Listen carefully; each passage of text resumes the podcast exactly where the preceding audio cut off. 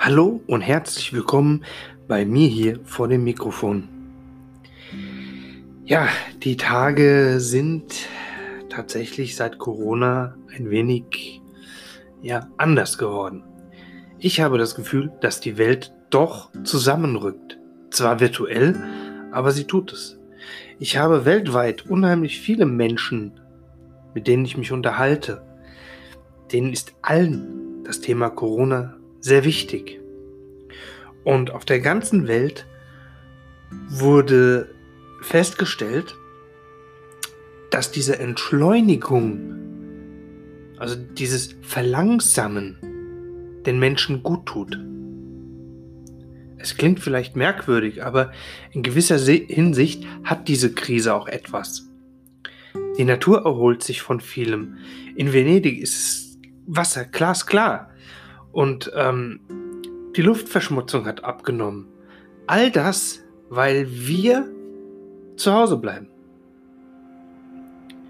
Ich meine, klar, natürlich steigt dann der Stromverbrauch. Es steigt die Internetleistung oder der Traffic. Ja, aber wir können uns ja nicht mehr persönlich treffen. Und dennoch sind dann Facebook, Instagram, Snapchat, egal was es ist, eine willkommene Abwechslung auch mal außerhalb der Grenzen Freunde, Bekannte, Seelenverwandte zu treffen. Das ist etwas, was mir sehr gut gefällt, weil die Angst vor Corona in jedem Land da ist. Es ist egal, ob du schwarz bist, es ist egal, ob du weiß bist, ob du gelb bist, ob du rot bist. Hört sich vielleicht rassistisch an, aber es ist scheißegal. Wir sind Menschen und unsere Angst ist bei fast allen gleich. Und das ist etwas, was mir wirklich gefällt. Die Unterhaltung. Ob es ein Italiener ist, ein Finne ist, ein, ein äh, Ukrainer. Die Menschen empfinden diese, diese Ausgangssperre überhaupt nicht als so negativ. Sie sagen, sie entschleunigen dabei und finden es noch, ich sage einfach mal noch, tatsächlich entspannend. Und genauso geht es mir auch. Ich genieße diese Zeit. Ich bin kein Freund von vielen Menschenansammlungen oder sowas. Ich bin eher gerne für mich allein im Wald unterwegs, mit den Hunden spazieren, einfach in der Natur. Und ich bin nicht der Freund von Menschen. Ich bin eher für mich. Aber dennoch ist es schön, Freunde zu haben auf der Welt, mit denen man sich austauschen kann.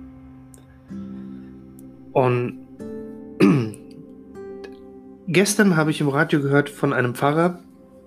Nein, nein, ich bin nicht gläubig in dieser Form. Ähm, keine Angst. Äh, ein Pfarrer hat gesagt, da sie jetzt ja nicht mehr in der Kirche predigen können, machen sie das jetzt virtuell auch auf, auf Facebook.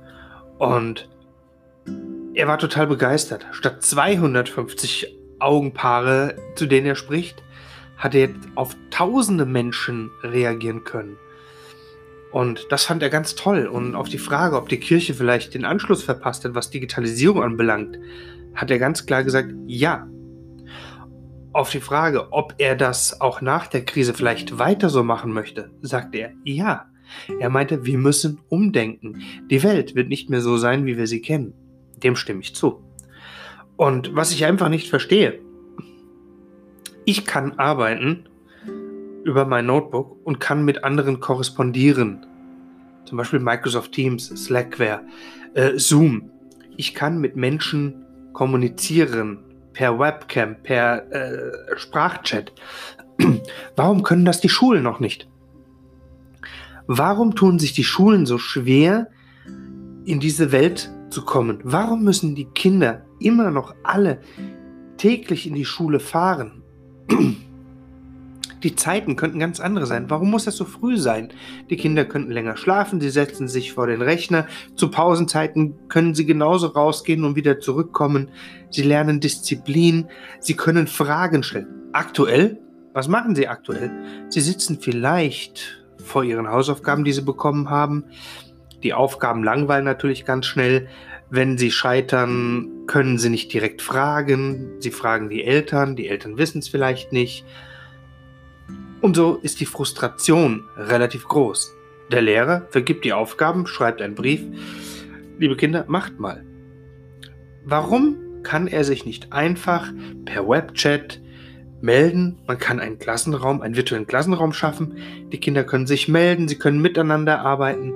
Warum ist das noch nicht möglich? Warum sind wir in diesem Teil in der Digitalisierung so weit hinten dran? Und kommt mir jetzt nicht mit, nicht jeder hat ein Notebook, nicht jeder hat ein Handy. Das ist Unsinn. Jeder, wirklich ausnahmslos, jeder hat heutzutage ein Handy. Und damit ist das Teilnehmen durchaus möglich, wenn man das möchte. In diesem Sinne schließe ich für heute. Ich wünsche euch eine gute Nacht, einen schönen Abend, einen schönen Tag und bleibt gesund. Bis demnächst.